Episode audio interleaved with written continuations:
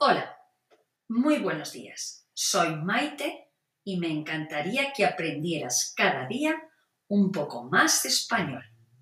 Una manera sencilla de hacerlo es a través de este pequeño podcast. Empecemos. En los próximos días voy a hablar sobre libros en español.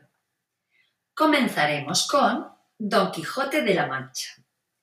Es una novela escrita por el español Miguel de Cervantes Saavedra, publicada su primera parte con el título de El ingenioso hidalgo Don Quijote de la Mancha a comienzos de 1605.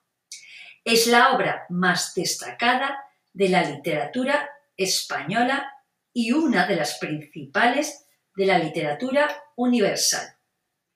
La historia sigue las aventuras de un noble hidalgo llamado Alonso Quijano, que lee tantos romances caballerescos que pierde su cordura y decide convertirse en un caballero andante, reviviendo la caballería y sirviendo a su país bajo el nombre de Don Quijote de la Mancha recluta a un simple granjero, Sancho Panza, como su escudero, que a menudo emplea un ingenio único y terrenal para lidiar con las oraciones retóricas de Don Quijote sobre la caballería anticuada.